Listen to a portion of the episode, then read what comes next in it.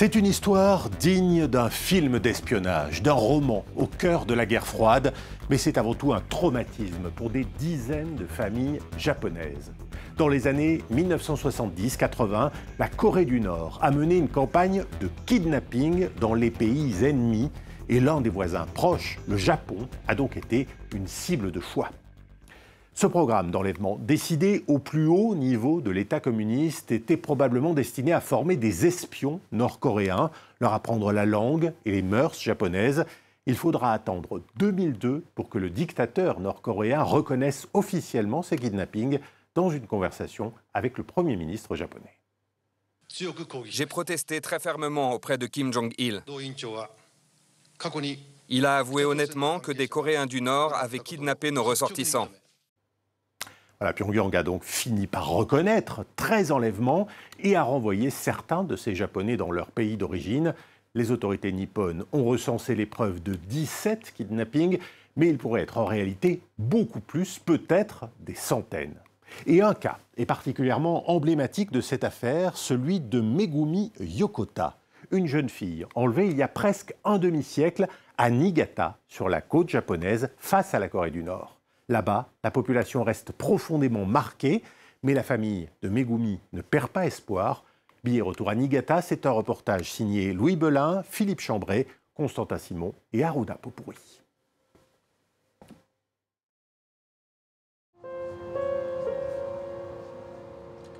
Depuis 45 ans, il la cherche. Sa sœur Megumi. Un soir de novembre 1977, alors qu'elle rentrait du collège, elle a disparu.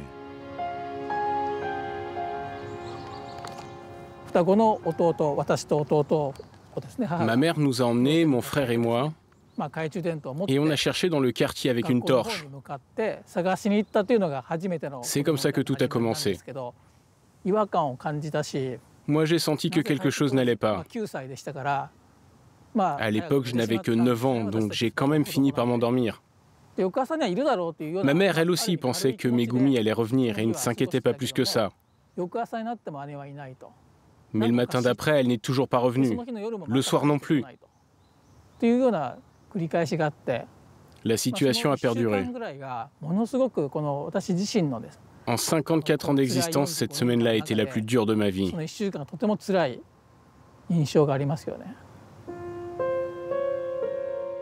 Megumi, un nom et un visage qui ont marqué le Japon.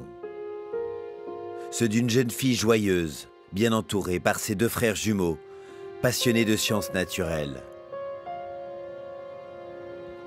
Pour se souvenir d'elle, il ne reste à son frère que cet album de famille.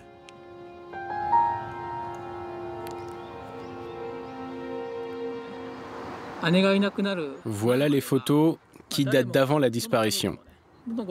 Celle d'une famille heureuse, comme tout le monde peut en avoir.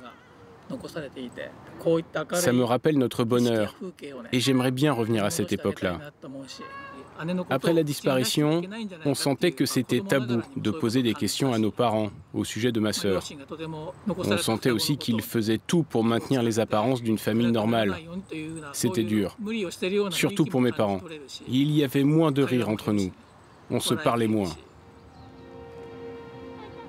Le mystère est total. Une fugue, une noyade, un crime. À l'époque, la police japonaise n'écarte aucune hypothèse. Pour son frère, Megumi est toujours là, quelque part, comme un fantôme dans sa vie.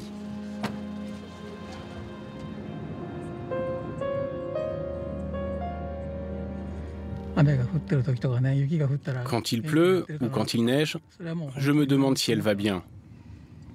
Je pense tous les jours à elle.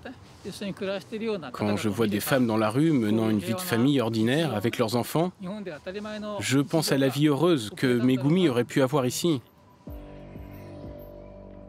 Progressivement, une piste se dessine.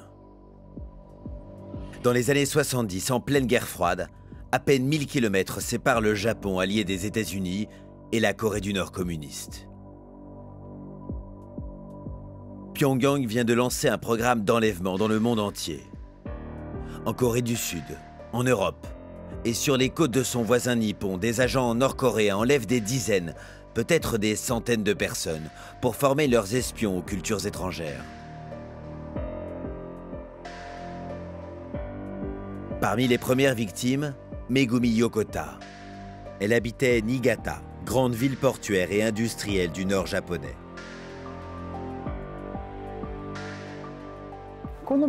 La photo de Megumi a été prise entre cet arbre-là et celui-ci. Niigata, ce journaliste y a toujours vécu. Au début des années 2000, c'est en enquêtant sur la disparition de la collégienne qu'il commence sa carrière. Et le mystère l'obsède encore.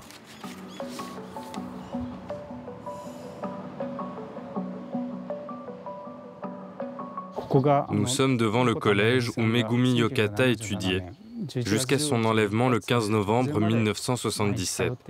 Là, il est midi, mais à l'époque, l'hiver approchait. Et elle a quitté les lieux peu après 18 heures, alors qu'il faisait déjà nuit. Des dizaines de fois, il a marché dans les pas de Megumi, jusqu'au lieu de son enlèvement. Nous sommes à 500 mètres du collège. Megumi rentre chez elle après un cours de badminton elle se retrouve seule. Le domicile des Yokota est tout proche. Ça manquait d'éclairage, donc il faisait complètement noir. Megumi Yokata aurait été enlevé à cette intersection. Ici, le chien renifleur de la police a tourné sur lui-même et a perdu la trace de Megumi. Une témoin m'a révélé ce qu'elle a entendu entre 18h30 et 19h. Ces cris pouvaient faire penser à des appels à l'aide. C'était la voix faible d'une jeune fille. Si seulement à ce moment-là, elle avait fait plus attention, qu'elle n'avait pas ignoré ces cris et fermé la fenêtre, les choses auraient pu être différentes. Alors on cherche Megumi. On bat les forêts, les rivières, les plages mais la collégienne reste introuvable.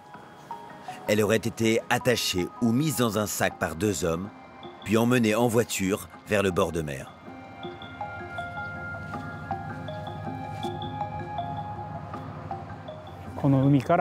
Elle a été embarquée sur un bateau en direction de la Corée du Nord depuis une plage comme celle-là. Quand j'étais petit, à Niigata, il y avait une atmosphère étrange. C'était la guerre froide. Et la mer du Japon était le théâtre de tensions. On disait souvent aux enfants qui se promenaient sur la plage qu'ils risquaient de se faire enlever par des marins étrangers. C'est un souvenir terrible. J'ai pensé que ça aurait pu m'arriver. Beaucoup d'enfants ont pensé la même chose.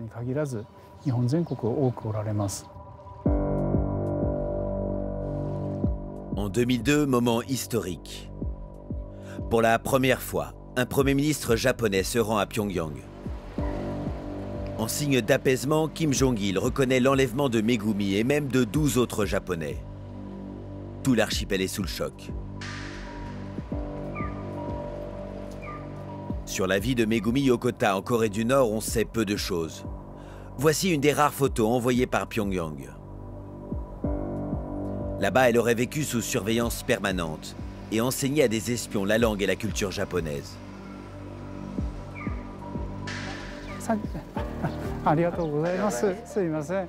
Aujourd'hui, même si la Corée du Nord a promis de mettre fin aux enlèvements, certains habitants de Niigata n'y croient pas. Je dis à mes enfants de ne jamais rentrer seuls, d'être toujours accompagnés.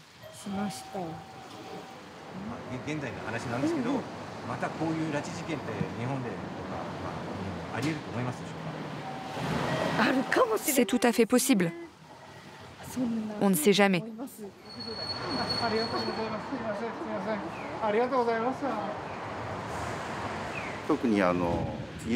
En particulier la nuit ou au lever du jour, j'évite de sortir seul.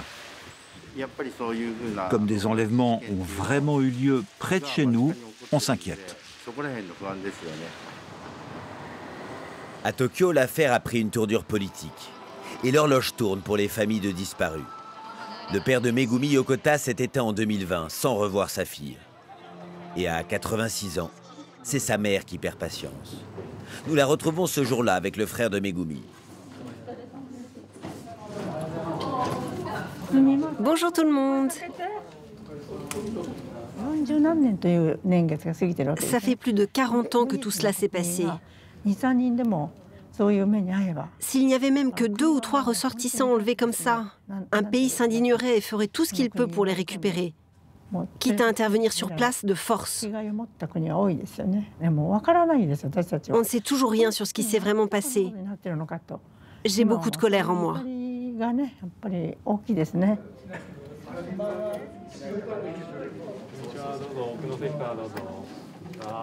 Chaque année en public, les Yokota rassemblent les familles de kidnappés et des responsables politiques de tous bords, avec un objectif, faire pression sur le gouvernement, exiger des actions fortes. Ce jour-là, le Premier ministre en personne fait le déplacement.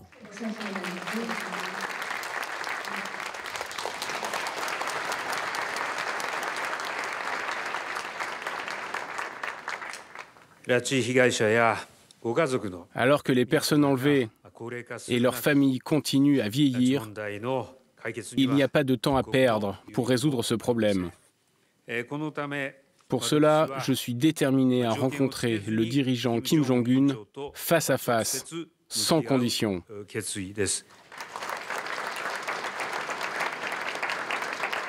Mais à la sortie, l'engagement du Premier ministre laisse un goût d'amertume. Combien de fois ces familles ont-elles entendu ces promesses? Dans le public, il y a surtout ces centaines de proches de victimes non reconnues. Officiellement, le Japon compte 17 victimes d'enlèvement, mais elles pourraient être près de 900.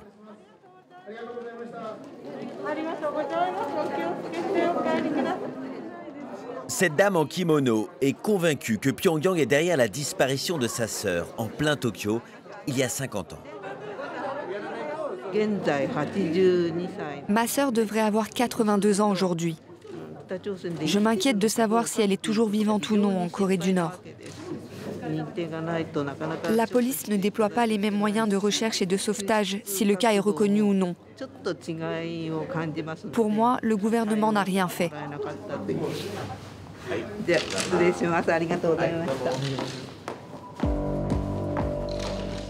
En 2002, la Corée du Nord a rendu au Japon cinq de ses ressortissants enlevés. Et le jour de leur retour, Kazuhiro Araki était sur le tarmac pour les rencontrer. Là, ils descendent de l'avion. Leurs familles et des supporters étaient là pour les accueillir. Lorsque nous sommes arrivés dans la ville natale de l'un des revenants, tout le personnel de la mairie s'est rassemblé. Pour les accueillir chaleureusement, tout le monde disait ⁇ C'est super que vous soyez rentrés ⁇ Mais on ne savait pas ce qu'ils ressentaient vraiment. Ils avaient eu des enfants en Corée du Nord et ils les avaient laissés là-bas. Donc psychologiquement, ils ne pouvaient pas être dans une attitude critique envers le régime, donc ils n'ont pas osé dire grand-chose. La Corée du Nord prétend depuis que tous les autres Japonais enlevés, comme Megumi, sont maintenant décédés. Pour le pays le plus fermé au monde, le dossier est clos. Mais cet activiste veut croire que des otages sont toujours en vie. Pour commencer, voici les informations concernant les victimes japonaises des enlèvements. Depuis cette station de radio à Tokyo, il leur parle. Trois heures de programme enregistrés tous les jours, en japonais et en coréen. Très vite, ils ont été brouillés par Pyongyang. Là-bas, voilà ce qu'on entend.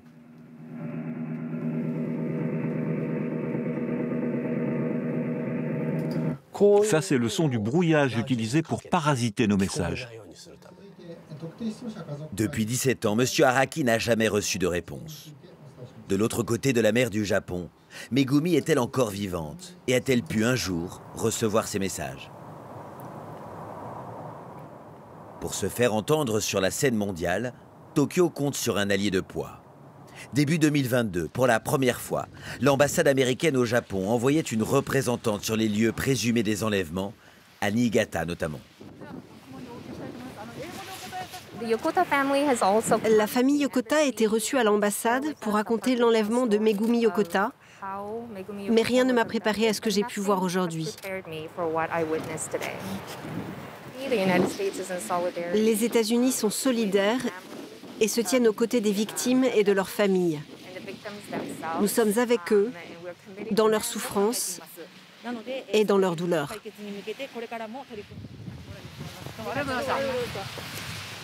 Quelques mois plus tard, en marge d'un sommet international au Japon, le président américain Joe Biden a même tenu à rencontrer des proches de kidnappés, dont la famille Yokota. Bush, Obama, Trump, les Yokota ont vu tous les présidents américains, jusqu'ici en vain. Depuis 2019, la Corée du Nord a rompu toute relation avec le Japon. Du côté de Niigata, les parents craignent toujours que leur enfant ne rentre pas le soir après l'école.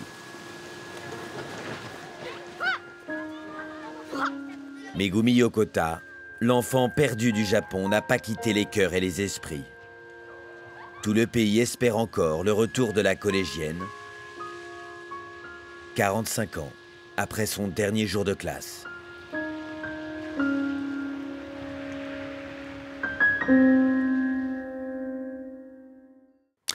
Et voilà donc pour ce reportage au Japon, un reportage que vous pourrez retrouver bien sûr sur france24.com.